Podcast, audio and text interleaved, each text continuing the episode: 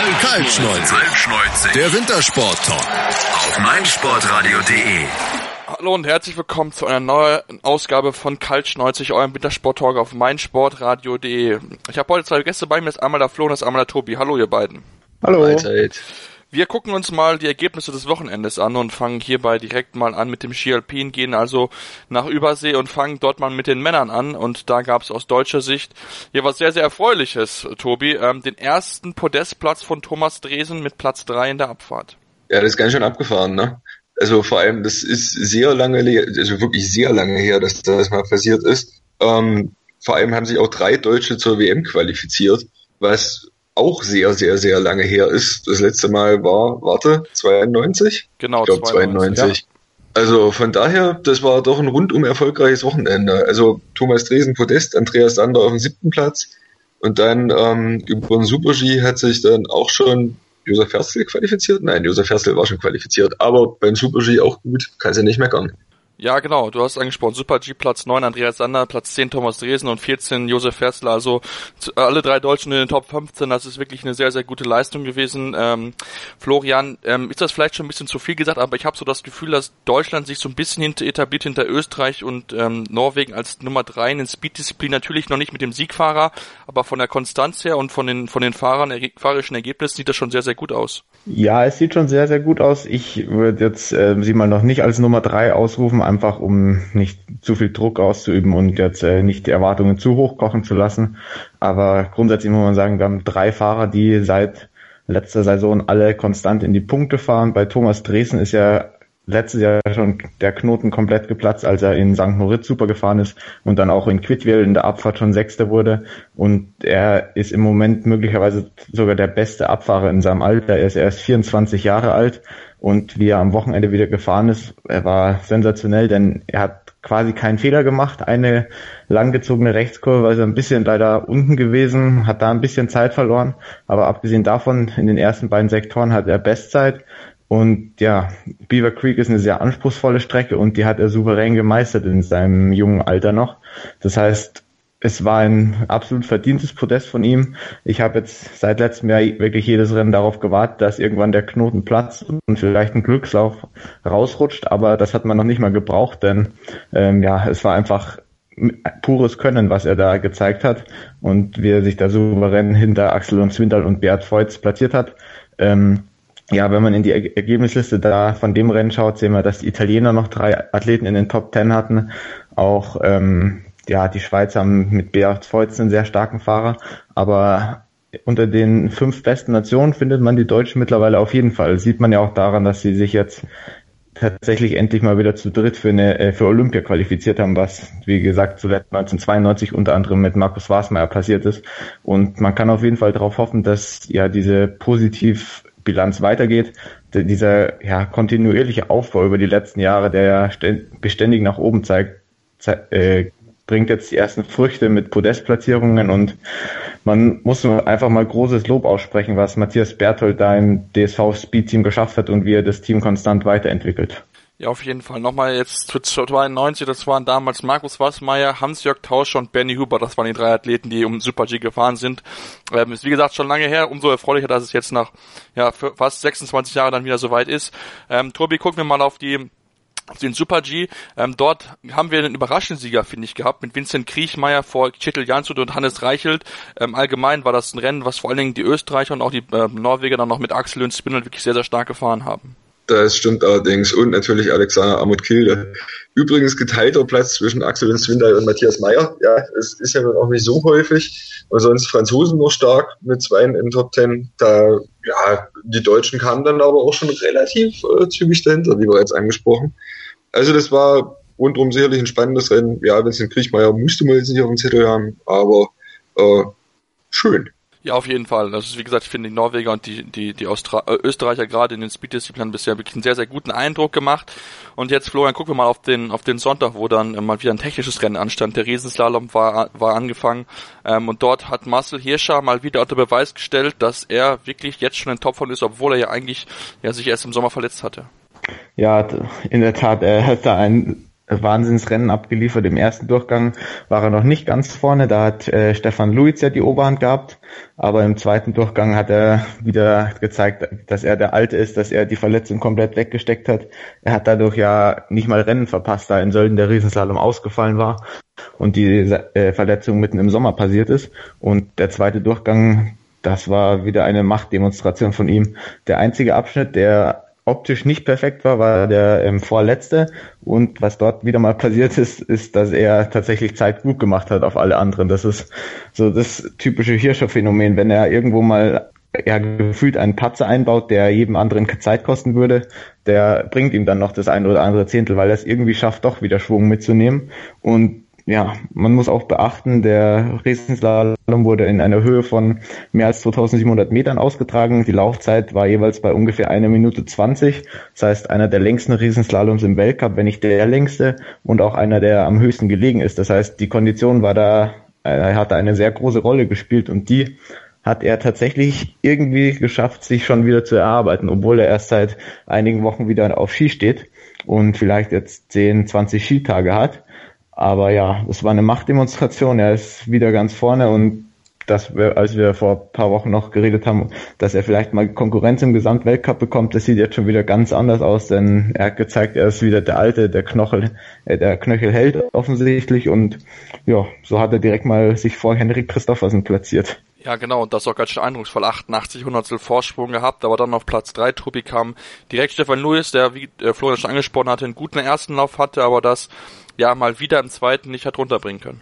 Ja, das stimmt, aber dann muss man halt schon sagen, der erste Lauf war einfach herausragend. Ja, also ich meine, das, da kannst du schon mal nicht meckern. Im zweiten Lauf, das muss er halt dann immer noch ein bisschen lernen, aber vielleicht löst er so ein Podestplatz ja auch mal irgendwie ein paar Knoten. Das bleibt zumindest zu hoffen, weil wie gesagt, was er drauf hat, hat er gezeigt. Ähm, ja, es muss, er muss es dann halt zweimal runterbringen. Es ist immer noch besser als Fritz Dopfer, ne? der äh, 20. geworden ist der zwei nicht ganz so überragende Läufe hatte. Im ersten war er 16. Im zweiten ist er dann noch äh, ein Stückchen zurückgefallen. Aber vielleicht robbt der sich ja auch wieder ran. Ähm, sonst, ja, Ted Ligety in Top 10. Das ist auch immer schön. Ja, genau. Er hat zwar auch im zweiten ein bisschen Probleme gehabt, nicht auch im ersten gut da lag, aber trotzdem Platz 7. Ist mit Sicherheit vielleicht nicht ganz zufrieden aufgrund noch des ersten, aber trotzdem immerhin die Punkte gefahren. Ähm, mal gucken, wie er sich dann in den nächsten Rennen schlagen wird. Und damit gehen wir dann auch zu den Damen rüber, Florian. Gehen wir jetzt nach von USA nach Kanada, nach Lake Louise. Ja, und da muss man dann direkt mal ansprechen, ähm, Michaela Schifrin, die jetzt auch in den Speed-Disziplinen auf einmal wirklich ganz, ganz vorne mitfahren kann. Genau, also es gab zwei große Überraschungen an dem Wochenende. Einmal Cornelia Hütter, die am Freitag das Rennen gewonnen hat und dann die eigentlich noch größere, über, äh, größere Überraschung Michaela Schifrin, die tatsächlich es geschafft hat, die Abfahrt zu gewinnen am Samstag dann und am Freitag ja auch schon Dritte war. Ähm, am Samstag war die Abfahrt ein bisschen verkürzt, das heißt oben war ein Stück äh, ist ein Stück weggefallen, was ihr wahrscheinlich in die Karten gespielt hat, damit der Lauf nicht ganz so lang ist und ein bisschen weniger anspruchsvoll noch. Und man muss natürlich auch sehen, dass äh, Lake Louise eine extreme Gleiterstrecke ist, die ja wenig mit anderen Abfahrten zu, äh, gemeinsam hat und die eher technisch anspruchsvollen Strecken werden noch im weiteren Verlauf des Jahres kommen. Das heißt, ähm, es könnte gut sein, dass dort Michaela Schiffrin dann mehr Probleme hat, beziehungsweise vielleicht auch gar nicht an den Start geht, weil die Verletzungsgefahr zu groß ist und sie sich dann lieber auf die technischen Disziplinen wieder konzentriert. Aber wenn dem nicht so ist und sie es wirklich ernst meint, dann muss man vor ihr vor den Hut äh, den Hut ziehen, dann ein dritter Platz und dann am Samstag der erste Weltcup Abfahrtsieg ist aller Ehre wert vor Viktoria Regensburg. 1300 die sich auch respektabel geschlagen hat da am Freitag und am Samstag. Und ja das war sehr beeindruckend von Michaela Schifrin. Vor allem, wenn man sieht, Lindsay Vonn hat sich an dem Wochenende extrem schwer getan mit dem ja, schweren Sturz am Freitag, der wirklich böse aussah, als das rechte Knie sehr böse, sehr weit durchgebogen wurde und es ja vom Fernsehbild fast so aus, als hätte sich, sie sich das Kreuzband gerissen. Genauso wie sie dann am Samstag in der einen langgezogenen Kurve, die sehr eisig war, äh, große Probleme und fast weggerutscht ist, was sie dann am Sonntag ganz gemacht hat und eben ausgeschieden ist.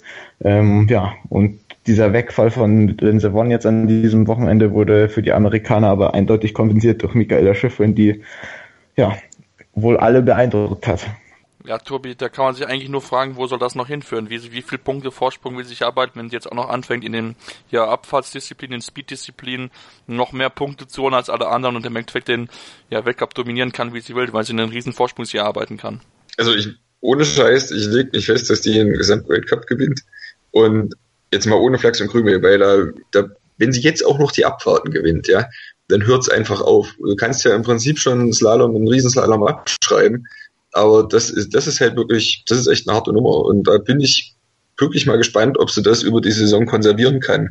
Weil, wie gesagt, es kommen die Olympischen Spiele und ähm, ja, es ist einfach sehr spannend, wie, wie sie sich dann noch entwickelt. Weil schlechter wird sie sicher nicht. Ne?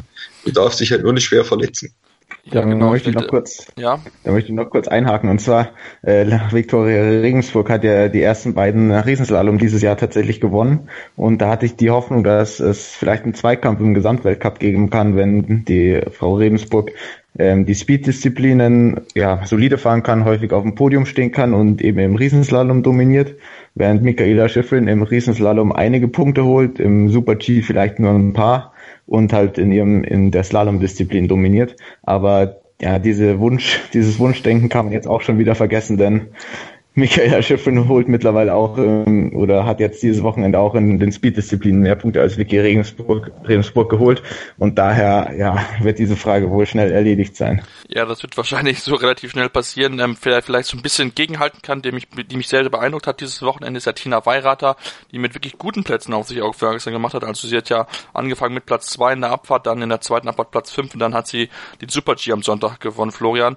Ähm, kann sie vielleicht ein bisschen dafür sorgen, dass dann äh, einfach verhindert wird, dass Michaela Schiffrin dann noch jedes Rennen der abfährt und dann Super-G gewinnt? Ja, also wie gesagt, ich gehe nicht davon aus, dass sie, ähm, dass Michaela Schiffrin jetzt weiter Abfahrten in Serie gewinnen wird oder Super-G, sondern ich denke schon, dass die, die anderen da ein Wörtchen mitreden werden und ihr wahrscheinlich auch die Top-Platzierungen eher abnehmen werden, denn dass das jetzt erstmal ein Ausrutscher war.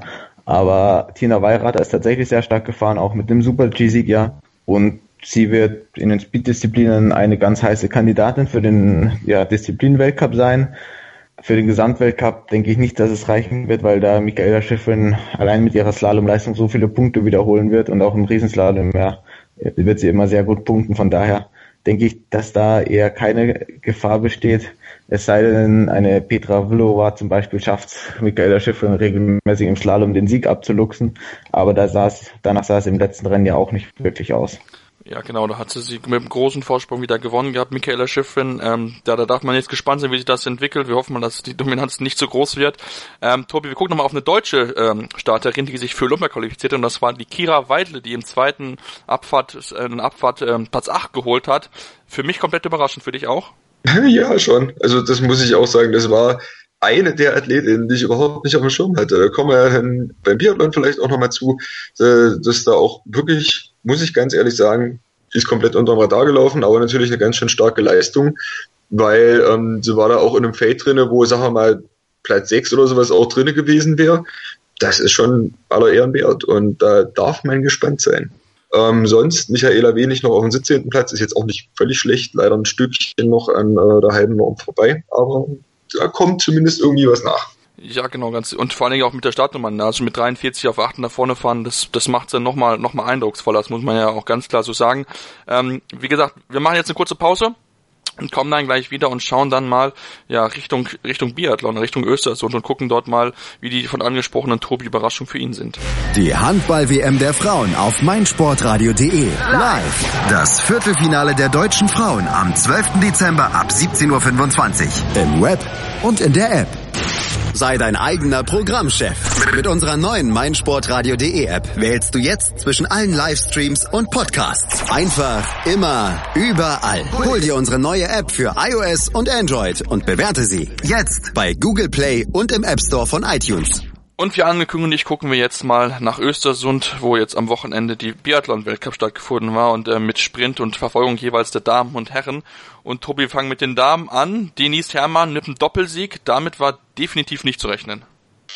Oh Gott, überhaupt nicht. Also jetzt mal, ich habe ich nicht auf dem Schirm gehabt. Vor allem hat sie eine ganz gute Schießleistung. Das war ja okay, wirklich nicht allzu viele Fehler gemacht.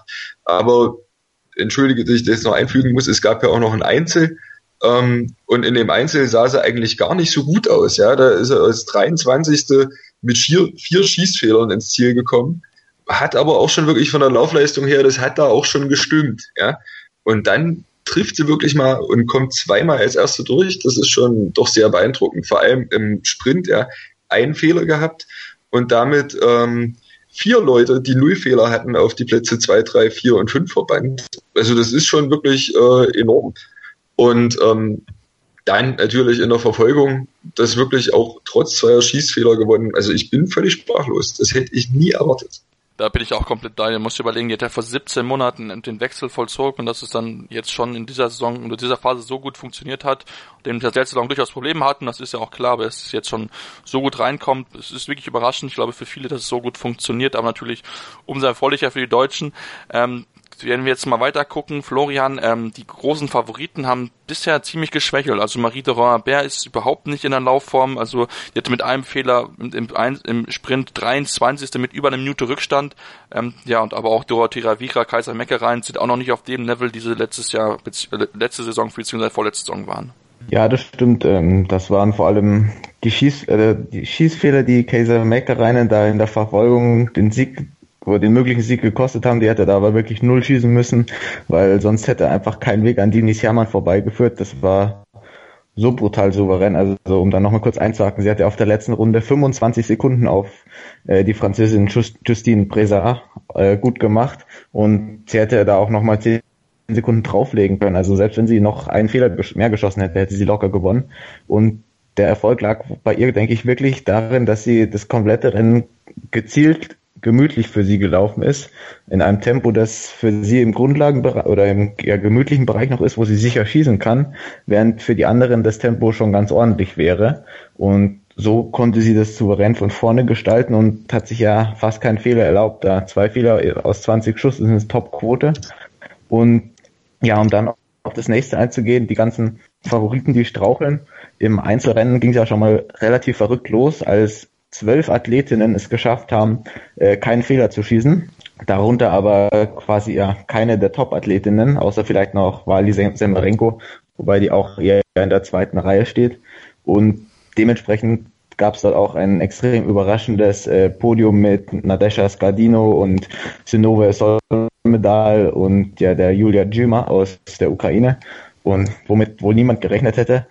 Und ja, da waren die Favoriten logischerweise geschlagen. Kaiser Meckereinen als Elfte, Mate Ulsbü als Zehnte, alle schon mit einem großen Rückstand, weil sie sich einfach Fehler geleistet haben. Und dann, ja, in der Verfolgung hat den, äh, im Sprint erstmal hat Denis Hermann einfach, ja, auch auf der letzten Runde gezeigt, wo der Hammer hängt, hat da 15 Sekunden auf jeden rausgelaufen. Und selbst eine Kaiser Meckerein hatte mit demselben Schießergebnis 26 Sekunden Rückstand, was wirklich beeindruckend ist. Und ja, auch die anderen, die anderen Favoriten, vielleicht geht der Formaufbau dort einfach stärker in Richtung Olympia. Das ist wohl die Erklärung, die man am, am ehesten da rausziehen kann, dass vielleicht andere Athleten, die sich keine großen Chancen bei Olympia ausrechnen, wie zum Beispiel eine Nadesha Skardino, die da das Einzel gewonnen hat, dass die eher jetzt schon den ersten Höhepunkt gesetzt haben, um dort mal Cuprennen zu gewinnen, was ja auch ein großer Erfolg für sie ist. Ja, das, das kann natürlich durchaus sein. Wie gesagt, es fällt halt auf, dass gerade diese Top-Leute einfach im Moment nicht mit ganz mit da vorne mit dabei sind. Ähm, wobei natürlich Gabriela Kukalova und auch Laura Dahlmeier verletzt bisher noch fehlen und erst in den nächsten Wochen einsteigen werden. Ähm, Flo, Tobi, gucken wir auf die anderen Deutschen. Maren Hammerschmidt, Vanessa Hinz, Franziska Hildebrand und Franziska Preuß. Wie bist du mit denen zufrieden? Was, was denkst du zu ihrer Leistung? Ja, es ist ein bisschen durchwachsen, muss man sagen. Also Franziska Hildebrand halt irgendwie souverän, ne? Sie muss halt null schießen, dass irgendwie mal in die, naja, in die Nähe vom Podest kommen kann, aber so, so läuft halt souverän irgendwie am Rande der Top Ten. Ähm, Maren Hammerschmidt ist halt schon immer mal für einen Ausreißer dann errungen oder gut, ähm, und da muss man vielleicht doch schon ein bisschen eher drauf gucken. Ähm, die, naja, ist in der Verfolgung auch immerhin Fünfte geworden, auch mit zwei Schießfehlern, also das war nicht so schlecht, hat auch im Sprint zwei Schießfehler gehabt, das ja, hat es dann aber trotzdem nochmal ausgelaufen. Das ist sicher in Ordnung. Ja, weil die Verfolgung bei Franziska Hildebrand war ein bisschen, äh, ich weiß es nicht, das war läuferisch eine Katastrophe. Das muss man auch sagen. Da hat sie zwei Fehler und da lief dann gar nichts mehr, hat 3,20 Rückstand. Naja, Franziska Preuß wird wahrscheinlich gerade wieder ein bisschen rangeführt. Da war ja letzte Saison auch ein bisschen durchwachsen. Muss man gucken, Also ich freue mich, wenn, wenn, ich wollte schon sagen, Magdalena Neumann, oh Gott, Laura Dahlmeier wieder zurückkommt. ja, die, die Magdalena Neumann kann gerne zurückkommen, aber wie gesagt, ich glaube, die ist erstmal in der Karriereende. Die wird erstmal nicht so schnell zurückkommen. Ähm, aber mit Sicherheit dürfen wir uns freuen, wenn, wenn dann Laura Dahlmeier mit zurückkommt. Natürlich muss man abwarten, wie sie nach ihrer Krankheit in Form ist und wie auch bei jeder Form aus Aufbau sein wird, aber trotzdem ähm, kann, ich, kann man kann man dann für die Staffel dann mit Sicherheit hoffen, dass man dann mit den mit den mit den drei oder vier eine gute Staffel zusammenkriegt und dann mit Sicherheit dann auch gute Leistungen zeigen wird. Ähm, Florian, hast du sonst noch jemanden, der dir aufgefallen ist, besonders überraschend vielleicht? Ich finde zum Beispiel Josine Breisas mit ohne Fehler und immer zweiten Platz zum Beispiel sehr sehr stark dieses Wochenende gewesen. Ja, absolut sehr stark. Sie etabliert sich im Moment in der Weltspitze und ich gehe auch davon aus, dass sie mit diesen guten Schießleistungen äh, die nächsten Rennen dort wieder vorne anknüpfen kann, vor allem da die Form ja offensichtlich auch, auch stimmt. Und äh, ja, eine besondere Leistung muss, sollte man auch noch würdigen, denn Nadesha, Nadesha äh, Scardino, die ja, das Einzel gewonnen hat, hat es geschafft, das ganze Wochenende alle 50 Schuss ins Ziel zu bringen. Das passiert, denke ich, sehr nicht wirklich häufig. Sie ist damit im, ähm, in der Verfolgung auch immerhin Sechste geworden, also nochmal ein respektables Restaur äh, Resultat. Und auf Platz 8 Vanessa Hinz in der Verfolgung, sollte man auch noch äh, anmerken, denn sie hat damit die Olympia-Quali gepackt. Ja, genau, das wollen wir auf keinen Fall unterschlagen. Vanessa Hinz hat es geschafft, ähnlich wie auch Machen Hammerspiel und Denis Herrmann. Die drei haben sich schon mal definitiv für Olympia qualifiziert. Das sollte ich wirklich sehr, sehr positiv. Ähm, dann gucken wir jetzt mal zu den Männern rüber. Ähm, und da muss man sagen, Tobi, da ist Martin Foucault wieder zurück in der Form zweiter im Sprint, erster Verfolgung und gerade Verfolgung wirklich sehr, sehr souverän gestaltet. Allerdings, also Martin Foucault ist eigentlich nur zu schlagen, wenn er einen Schießfehler macht äh, aber auch dann nur schwierig sozusagen. Das ähm, fing auch schon in der, im Einzel an. Da musste zweimal daneben ballern. Da war er dann zwar auch ein ganz kleines Stückchen langsamer als Johannes Dingensbö, der das gewonnen hat, aber ist halt trotzdem noch auf den dritten Platz gekommen. Und dann im Sprint, ja, wurde dann äh, von Tajibö, seinem Bruder, geschlagen. Aber auch immerhin Zweiter und dann die Verfolgung hat er dann wirklich, da hat er sich dann nicht nehmen lassen und hat das eiskalt durchgezogen. Das äh, trotz eines Schießfehlers, weil auch die anderen vorne ein bisschen gepatzt haben, ähm, dann Erster geworden.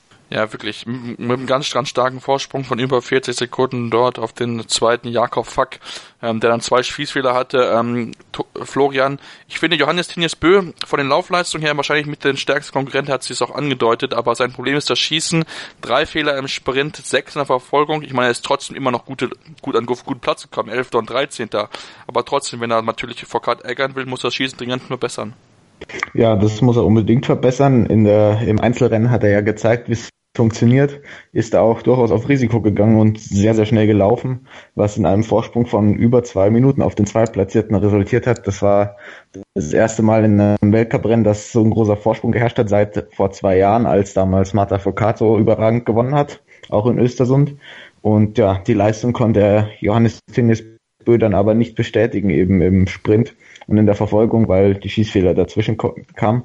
Man muss aber auch sagen, die Verfolgung war geprägt von ähm, ja, eher schwierigem Schießen. Die deutschen Athleten haben es geschafft, 30 Schießfehler zu schießen. Also extrem schlecht und sind dementsprechend auch zurückgefallen, obwohl sie eigentlich. Entschuldige, am geilsten war da aber Erik Lesser. Ohne Scheiß, ich muss so feiern. Ja, ich habe ein bisschen später eingeschaltet und gucke so und denke so, ja Mensch, meine Fresse, der Lesser ist doch als Dritter gestartet wo kommt der denn? Wo kommt der denn? Ja, er hat die ganze Zeit gewartet, dass der vom Schießen rauskommt und haben einfach nicht mehr gesehen. Ja, alle Deutschen waren auf einmal vor ihm, weil ich diese scheiß vier Fehler nicht gesehen habe. Im ersten Schießen, ja, wie kann man denn? Es war nicht zu fassen. Unfassbar. Aber also, geil. Also ich meine geil, dass er dann wieder auf den Zehnten gelaufen ist, ja, weil der Kerl einfach extrem dicke Eier hat. Aber es ist wirklich, es ist nicht zu fassen, der Kerl. Ja, das stimmt. Vier Schießfehler im ersten war natürlich der Genickbruch, aber dann äh, nur noch zwei weitere geschossen, das war dann wieder solide und noch einen zehnten Platz rausgeholt, ist ja auch ordentlich. Und auch noch äh, positiv anzumerken sind die Laufleistungen der Deutschen, denn der Simon Schemp, äh, Johannes Kühn, Benedikt Doll und Erik Lesser hatten alle eine Top Ten Laufzeit im Sprint. Vor allem äh, für Johannes Kühn war das sehr erfolgreich, weil er da Neunte geworden ist, der ja jetzt ausnahmsweise mal wieder nominiert wurde und damit die halbe Olympia-Quali tatsächlich geholt hat. In, ja, in der Verfolgung hat er sich dann auch den einen oder anderen Fehler mehr geleistet, insgesamt sechs Stück.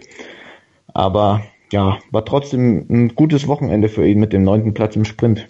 Ja, auf jeden Fall war für mich eigentlich die große Überraschung im deutschen Team, dass er es so weit nach vorne geschafft hat. Mit Platz 9 hätte ich ehrlich gesagt nicht mit gerechnet. Ich denke, dass er gut schießen kann, das war bewusst, aber dass es trotzdem mit diesem einen Schießspieler ja doch in die Weltspitze nach vorne geschafft hat, habe ich eigentlich überhaupt nicht mitgerechnet. Wenn man mal guckt, war schneller als ein Simon Eder, der auch einen Schießfehler geschossen hat, ein Anton Barbikow mit einem Schießfehler, einen guten Eber hat er mit drei Schießfehler, da ist das schon verständlich, aber auch Schipuli hatte nur einen Schießfehler und war trotzdem über 30 Sekunden Rückstand gehabt auf Johannes Kühn, der es wirklich sehr, sehr gut gemacht hat. Ähm, Tobi, wenn wir uns noch mal gucken, wer ist hier sonst noch positiv beziehungsweise negativ aufgefallen bei den, bei den Wettbewerben der Männer? Ich fand zum Beispiel, dass Ole einer Björn dann diesmal noch nicht so ganz in Form ist, er wahrscheinlich erst Richtung Olympia wahrscheinlich in Form kommen wird. Ich, ich denke es auch. Also ich meine, wir müssen uns ja auch mal vor Augen halten. Ole einer Björn ja. Du weißt, wie lange dieser Mann dort schon dabei ist. Das ist halt, pff, naja, der muss jetzt halt wirklich auch mal langsam angehen lassen. Das ist sicherlich auch völlig richtig so. Ähm, Lars Helge Birkeland ist ähm, wirklich noch gut von, einer, von einem wirklich, naja, nicht so ganz so starken Sprint. Platz 29, dann in der Verfolgung noch auf Platz 6 gekommen mit nur einem Schießfehler. Das war doch recht souverän. Der wurde sicherlich durch diese merkwürdigen Schießleistungen der anderen so nach vorne gespült. Ähm, sonst, ja, es war halt für alle mal so ein bisschen durchwachsen. Simon Schemp, weiß ich nicht, macht vielleicht auch Formaufbau, weil so richtig überragend war es noch nicht. Da hat er zwar ähm, den fünften Platz im Sprint gehabt, wenn ich mich nicht irre, ja, aber naja, da, da geht eigentlich auch noch mehr. Naja, es ist, wie gesagt, es ist am Anfang, es stellt sich alles noch auf. Olympia ist das große Ziel, denke ich, und dann noch ein paar Wochen, dann wissen wir mehr. Ja, auf jeden Fall. Da wissen wir mit Sicherheit mehr, wenn es dann mehr Richtung Olympia geht. Das ist ja noch ein bisschen bis dahin. Ähm, das heißt, wir machen jetzt eine kurze Pause und gehen dann direkt weiter in, in, äh, hier im Nord in Skandinavien und gehen dort entsprechend dann einmal rüber ähm, nach Lillehammer, beziehungsweise vorher gehen wir erst noch einmal nach Russland, wo die Skispringer, die Skispringer aktiv waren in diesem Wochenende. Batman hat Robin. Sherlock Holmes hat Dr. Watson. Und meinsportradio.de hat dich. Werde Praktikant bei meinsportradio.de. Hi, hier ist Julia aus der meinsportradio.de Redaktion. Hast du Lust, mal hinter unsere Kulissen zu blicken? Dann bewirb dich jetzt als Praktikant in unserer Redaktion in Potsdam. Was dich erwartet? Viel Sport, dann noch Sport und zum Schluss noch ein bisschen Sport. Außerdem wirkst du aktiv bei der Programmgestaltung mit.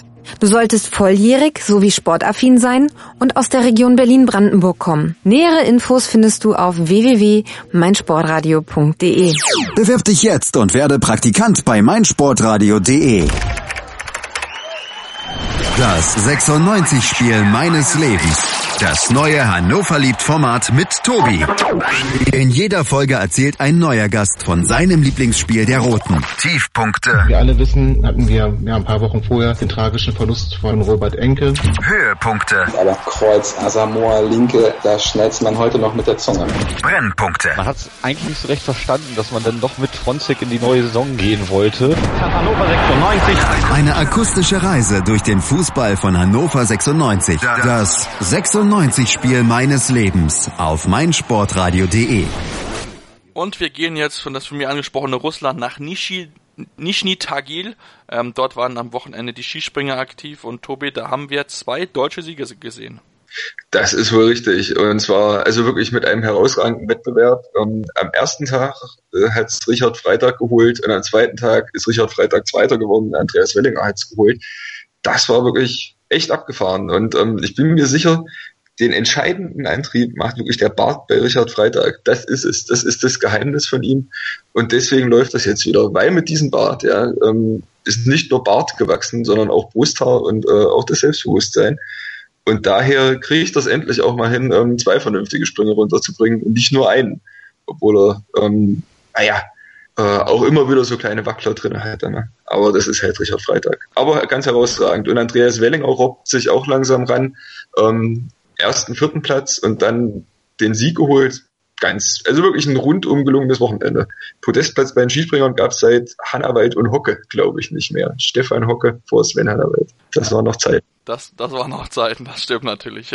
Aber wirklich, Richard es angesprochen, wirklich sehr, sehr konstant ist jetzt auch gesamtführender Florian, aber auch Markus Eisenbichler, Vierter am, äh, Vierter am Sonntag gewesen. Und auch ansonsten waren die Deutschen wirklich da mit dabei, Karl Geiger Sechster am Samstag, also wirklich eine rundum gelungene Teamleistung, wo jeder, ja, jeder den anderen so ein bisschen noch hochpusht zur Topleistung. Ja, wirklich sensationell. Auch Pius Paschke muss man erwähnen, 17. geworden am Samstag, nachdem er im ersten Durchgang noch auf Rang 5 war und dann im zweiten Durchgang wohl ein bisschen zu viel wollte. Ähm, Markus Eisenbichler hast du angesprochen. Karl Geiger, ähm, ja auch super mit Neunter am Sonntag, im ersten Durchgang noch Sechster gewesen.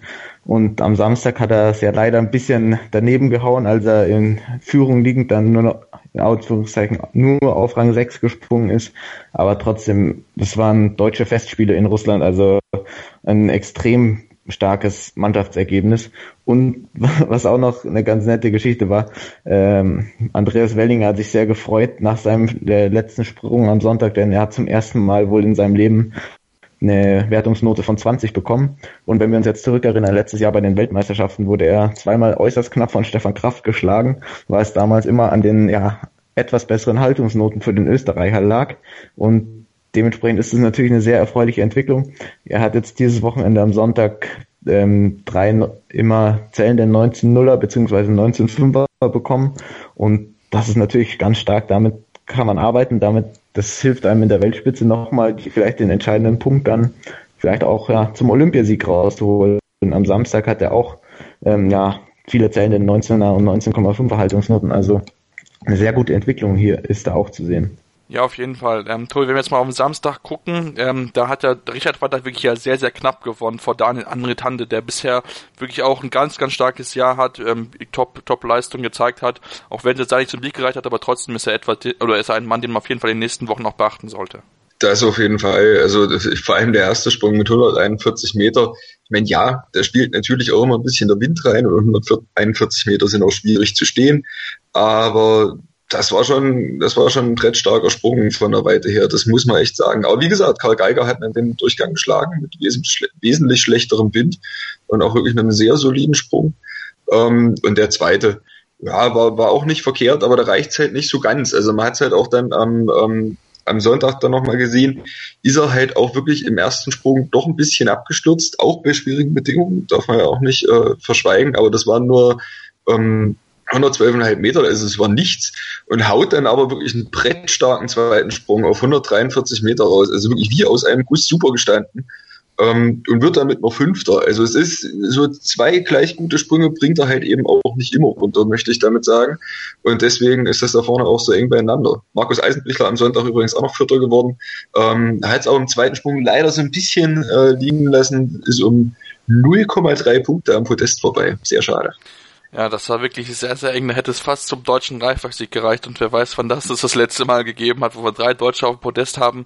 Ähm, wer auch sehr, sehr stark war, ähm, Florian, das war Johann André Vorfang am Samstag, hat dort Schanzenrekord gesprungen, hat sich auch nach vorne gearbeitet mit 141,5 Meter. Ähm, allgemein finde ich, dass die Norweger diese Saison bisher sich sehr, sehr gut präsentieren. Ja, das stimmt. Ähm, Johann Andre Vorfang, 141,5 Meter, sensationeller Sprung im zweiten Durchgang. Ist damit noch vom 13. auf den dritten Platz nach vorne gekommen. Und ja, er und Daniel Andre Tanne bilden wirklich ein sehr starkes Duo da ganz vorne. Dahinter haben sie auch noch äh, zum Beispiel Robert Johansson, der schon bei den vergangenen Springen jetzt für Furore, Furore gesorgt hat. Und äh, ja, er ist ja ein sehr starker Skiflieger, wie auch Anders Schwannemel zum Beispiel, die eher, natürlich eher auf den Großchancen, äh, Großschanzen und beim Skifliegen ihre Stärken haben, aber die können auch jederzeit ganz vorne mal mit reinspringen, wenn sie den passenden Wind haben. Und genau, wir haben jetzt eigentlich vier Nationen, die absolute Weltspitze sind. Wir haben die Deutschen und die Norweger, die dieses Wochenende die Nummer zwei waren und dann dieses Wochenende nochmal dahinter platziert waren dann die Österreicher und die Polen. Die bei den anderen Weltcups war es ja eher so, dass die Polen vor allem im Team sehr stark waren. Die Norweger haben die Deutschen auch geschlagen, die Österreicher auch einmal. Also grundsätzlich sind die vier Nationen, die die ähm, auch in den weiteren Wettbewerben die Siege untereinander ausmachen werden. Öster Österreicher natürlich mit Stefan Kraft vorne raus. Und ja, es wird sehr, sehr spannend werden. Die Deutschen sind, sehen sehr gut aus, haben ja jetzt auch die Doppelführung im Gesamtweltcup mit Richard Freitag und Andreas Wellinger, aber es ist extrem eng und ja, es wird, wo, es wird wohl jedes Springen einen anderen Sieger haben erstmal, weil es gibt so viele Athleten aus den vier Nationen, die wirklich ganz vorne reinspringen können. Wo, das war wirklich sehr, sehr gute Sprünge. Ähm, Stefan Kraft, du hast angesprochen, Platz 4 und Platz 3 ähm, waren wirklich sehr, sehr gute Leistungen. Es war wirklich so ein bisschen, der auch der die deutsche Fahne hochgehalten hat. Tobi Kamel Stoch zum Beispiel, ähm, ist bei ihnen noch so ein bisschen auf und ab. Also Platz 7 am Sonntag, nachdem es am Samstag so gar nicht funktioniert hat mit Platz 15, ähm, merkt man auch, dass er noch ein bisschen, bisschen braucht, um noch ein bisschen reinzukommen. Ja, ich bin von den Polen eigentlich allgemein nicht so richtig überzeugt. Die hätte ich wirklich stärker auf dem Zettel gehabt, gerade halt, weil sie im Sommer auch extrem gut waren. Aber die haben halt auch ein Maciej Kott hätte ich jetzt wirklich weiter vorne gesehen, Piotr Süla, alles solche Leute, die ja irgendwie David Kubacki wo auch nicht wirklich viel kommt. Das ist mannschaftlich, ist das okay. Das reicht sicherlich, um da irgendwie ums Podest mitzuspringen. Aber halt die mannschaftliche Geschlossenheit wie ähm, Deutschland, äh, naja gut, Norwegen fehlt halt ein bisschen was, aber die können es halt irgendwie auch alle. Ähm, da, da sehe ich da halt wirklich nicht die Polen. Und das ja, bin ich ehrlich gesagt ein bisschen überrascht. Wird sehen, wie sich das noch entwickelt mal sehen, ob es äh, wirklich bis zu den Olympischen Spielen reicht. Also das, wie gesagt, bin ich enttäuscht. Und Slowenien brauchen wir ja gar nicht von Anfang. Ja? Das ist ja, das ist ja nicht viel besser. Genau, die Slowenen haben wirklich auch einige Probleme bekommen, bisher auch noch nicht so ganz in den Weltcup rein. Auch Peter Preoc ist so nicht auf der Form, wie er vor zwei Jahren mal gezeigt hat. Also darf man auch der sehr gespannt sein, wie sich die Slowenen in den nächsten Wochen entwickeln werden und auch wie sich dann die Polen, ähm, ob sie stabilisieren können oder ob sie so in dem Bereich bleiben, wo sie aktuell liegen. Ähm, Florian, gucken wir jetzt mal rüber nach Lillehammer. Ich hatte es schon angesprochen, dort waren die Damen am Start und da gab es auch zwei deutsche Siege an beiden Tagen.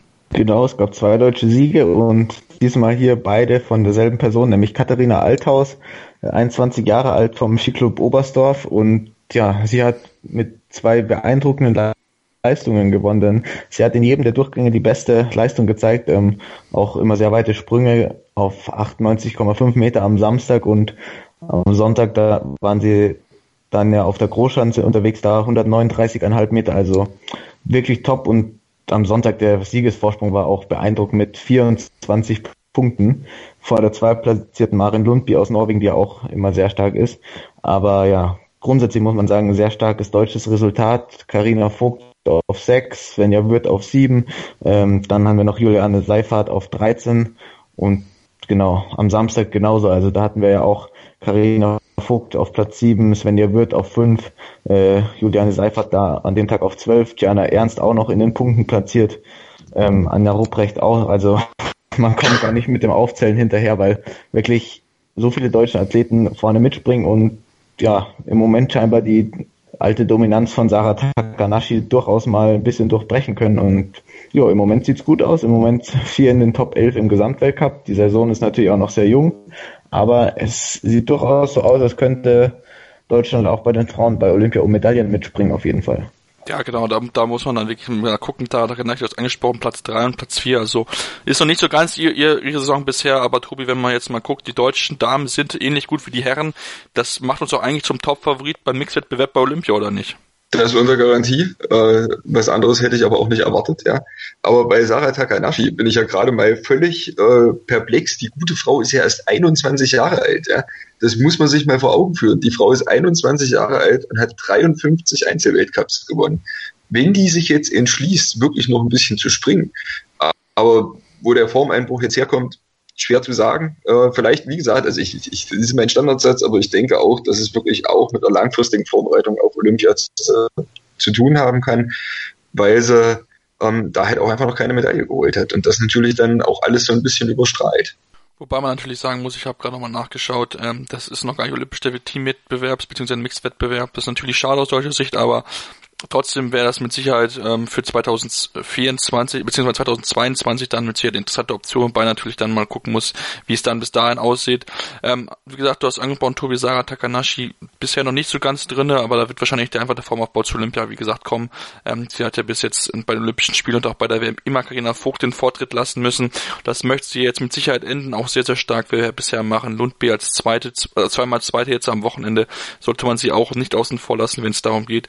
Entsprechend entsprechende Medaillenvergaben bei Olympia anzusprechen. Also von daher darf man sehr, sehr gespannt sein. Wir behalten das natürlich für euch im Auge, wie dort entsprechend die Entwicklung weitergeht der Deutschen, aber natürlich auch bei den Herren werden wir uns so weiter Auge drauf halten und machen jetzt eine kurze Pause und gehen dann rüber zu den nordischen Kombinierern, die ja auch in Lillehalter gehalt gemacht haben und wo auch die Norweger sich sehr, sehr gut präsentiert haben. Das meinsportradio.de Bundesliga-Tippspiel. Tippe die Spiele der Fußball-Bundesliga und gewinne. Nach Saisonende winkt ein Jahresabo von Elf Freunde oder No Sports und jeden Spieltag hast du die Chance auf das aktuelle Heft von Elf Freunde und No Sports plus ein Überraschungsgoodie. Das Bundesliga-Tippspiel auf meinsportradio.de. Mach jetzt mit. Alle Infos und Teilnahmebedingungen findest du auf meinsportradio.de slash Tippspiel. Ja, hi, hier ist Maximilian Hartung, Weltmeister im Säbelfechten und ich höre meinsportradio.de. Hören, was andere denken auf meinsportradio.de. Und wir gucken jetzt zu den nordischen Kombinierern in Lillehammer. Ich habe es angesprochen, die Norweger waren auch da sehr gut, ähm, haben einmal das Teamsprint gewonnen gehabt oder das, die Teamstaffel gewonnen gehabt und dann auch im Einzel waren sie wirklich sehr, sehr stark. Gerade im, Springen mit unter den ersten elf Springern waren sieben Norweger. Tobi, ähm, ja, die Norweger sind wirklich ganz, ganz stark und ähm, nehmen so ein bisschen die Rolle der Deutschen an, die ja letzte Saison wirklich sehr, sehr gut waren. Ja, das äh, bin ich ehrlich gesagt auch ein bisschen überrascht. Da habe ich mich auch vor der Saison offensichtlich ein bisschen verkalkuliert, als ich die Norweger da schon so äh, weggewischt habe sozusagen. Und ähm, ja, da sieht man wieder, dass ich ein richtiger Experte bin. Ne? Ähm, auf jeden Fall der Einzige, der da so ein bisschen mithalten kann, ist Johannes Ritzek, der ist springerisch da in der Lage ranzukommen und dementsprechend hängt er auch in der Loipe nicht so nach. Ähm, Erik Frenzel noch mit Problemen, da, aber wobei das ist ja nun auch nichts Ungewöhnliches. Also ich glaube, man hat ja öfter auch mal gesehen, dass er am Anfang der Saison ähm, noch ein bisschen braucht und dann hinten raus sozusagen wieder stark wird. Naja, äh, es war halt wirklich durchwachsen für die Deutschen. Ja, genau. Wir dröseln das jetzt mal ein bisschen genauer auf, Florian. Ähm, jetzt fangen wir mal mit dem der Teamstaffel an. Da hatten die Norweger nach vier Springen 48 Sekunden Vorsprung, haben das verwalten können und dann haben dann am Ende mit dem Sprint, ähm, ja, hat dann der, der erfahrene Mann Jürgen Graubach Fabian Riese stehen lassen, nachdem der versucht hat, entsprechend Tempo zu machen auf den letzten zwei Kilometern, weil die anderen doch durchaus noch näher kamen. Ähm, hat Grabak ja die, den Schatten, den Windschatten genutzt und entsprechend dort auf der Ziellinie die Deutschen mal wieder besiegt. Erinnerte so ein bisschen an die letzten Jahre, wo es ja auch immer mal wieder dann durchaus knapp war und die Norweger ja auch die Deutschen mal abgezogen haben im Zielsprint. Ja, das stimmt. Also gehen wir mal zuerst auf Springen ein. Da hatten wir eigentlich relativ ausgeglichene Paarungen immer, bis auf Jarl Magnus Rieber, der natürlich ein überragender Skispringer ist und 139 Punkte geholt hat mit einer Distanz von 102,5 Metern, die er gesprungen ist.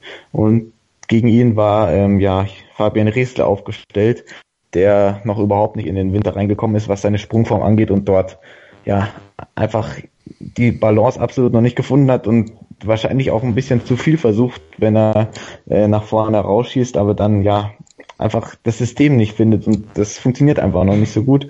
Dementsprechend ist er auch nur auf 89,5 Meter gesprungen und hat dementsprechend fast 27 Punkte verloren auf ähm, Jarl Magnus Rieber, was quasi schon der ganze Abstand zwischen Deutschland und Norwegen war. Man muss dann noch weiter ausführen, dass Norwegen natürlich auch starke Springer aufgeführt hat. Also Espen Andersen und Jan Schmid sind nicht, sind keine so starken Langläufer wie zum Beispiel ein Magnus Morn, sondern eher die überragenden Springer. Und ein Jürgen Korbach, der springt dieses Jahr ziemlich gut, was mich ehrlich gesagt auch ein bisschen überrascht, weil er ja schon immer ein sehr guter Langläufer ist, aber im Springen doch eher kleine Probleme immer wieder hatte. Und ja, so ist dieser Vorsprung zustande gekommen. Und dann, wenn wir den Langlauf anschauen, Erik Frenzel und Johannes Ritschek haben es erstmal geschafft, ähm, Zeit gut zu machen auf die Norweger, wobei Johannes Ritschek schon ziemlich schnell ähm, angegangen ist und dann aber hinten raus wieder ein paar Sekunden auf Espen Andersen verloren hat tatsächlich. Während dann wirklich erstaunlicherweise Vincent Geiger ein sehr starkes Rennen gelaufen ist, denn er hat es geschafft, ähm, auf Jarl Magnus Rieber aufzulaufen, womit ich nicht gerechnet hatte, denn der ist ja zumindest ein solider Langläufer und Vincent Geiger war bisher auch nicht als Überläufer bekannt, sondern auch eher als starker äh, Springer und äh, schwacher Langläufer. Aber er hat es tatsächlich geschafft, die 16 Sekunden noch aufzuholen. Und dann danach kam Fabian Riesler und Jürgen Korbach. Und ja, da musste man mal wieder eingestehen, dass Jürgen Korbach doch der stärkere, im Moment auf jeden Fall der stärkere Langläufer ist ich weiß nicht, im letzten Jahr hätte es vielleicht anders ausgesehen, da hätte ich Fabian Riesel zugetraut, ihn zu besiegen, aber dieses Jahr fehlt einfach noch ein bisschen die Form. Man kann nur hoffen, dass es daran liegt, dass es tatsächlich auf Olympia aufgebaut ist, wie in allen Sportarten, dass die Form erst noch nach oben gehen wird die nächsten Wochen. Ähm, bei einem Erik Frenzel sehen wir das ja jedes Jahr, dass er im Januar pünktlich zum Seefeld Triple seine Topform erreicht und das wieder gewinnt. Ähm, die anderen Sportler, also zum Beispiel ein Johannes Ritschek, ist ja eher schon im Herbst oder im Anfang des Winters stark, ist ja auch dieses Jahr der Beste und ein Fabian Riesel, der kommt dann eher erst ganz zum Saisonende und gewinnt dann eher die letzten Weltcups des Jahres. Das heißt, wir haben da meist unterschiedliche Formkurven und ja, es wird spannend zu beobachten sein, ob es tatsächlich so ist, dass sich die Deutschen äh, wieder zurückkämpfen können oder ob wir dieses Jahr wieder ja, Norwegen an der Spitze sehen.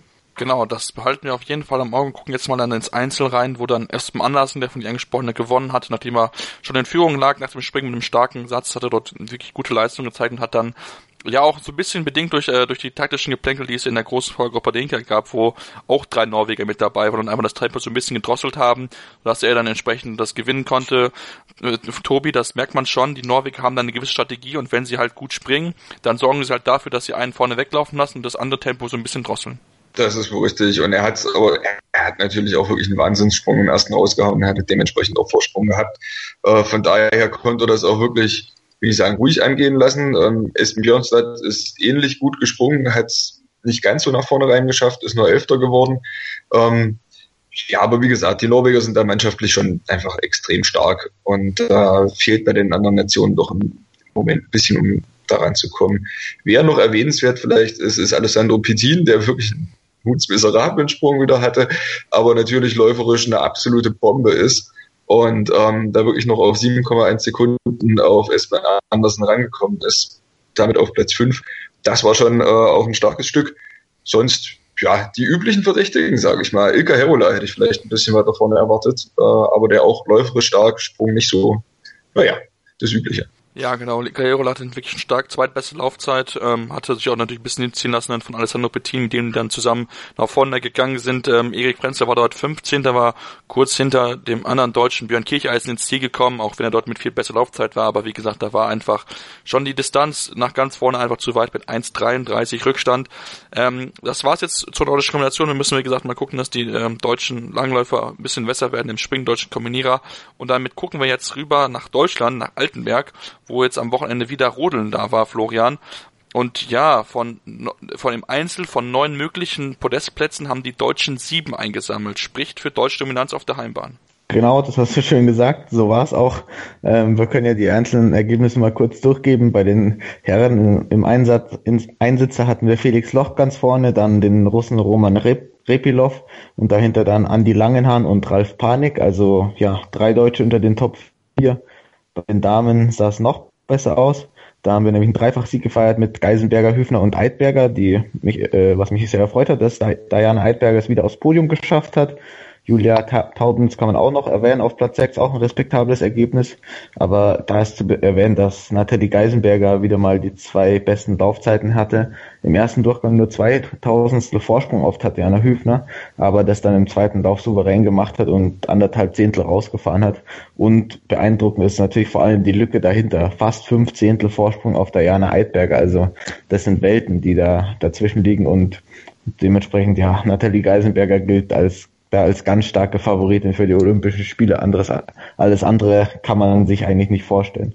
Und dann noch im Doppelsitzer, da haben wir äh, Toni Egert und Sascha Benneken, die diesmal wieder ähm, den, den Vortritt hatten vor Tobias Wendel und Tobias Alt, die es nur auf Platz 4 geschafft haben und die sogar eine erstaunliche Niederlage gegen äh, Robin Golke und David Gamm einstecken mussten, die sie um 3000 geschlagen haben.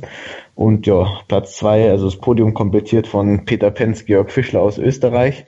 Aber ja, vor allem starke Leistung von Golke Gamm, dass sie es geschafft haben, Wendel Alt, zu besiegen. Denn ich hatte es letzte Woche eigentlich schon angesprochen, dass im deutschen Team ja leider nur zwei Schlitten für Olympia sich qualifizieren können und dass das ziemlich sicher Eckart Benneken und äh, ja Wendel Alt sein werden. Aber jetzt haben Goldgegam mal ein kleines Ausrufezeichen gesetzt, tatsächlich es mal geschafft, äh, den, das Podium zu holen vor dem anderen Schlitten. Und ja, vielleicht gibt es ja doch noch eine kleine Verschiebung, auch wenn ich es mir ehrlich nicht ab, äh, ja, vorstellen kann.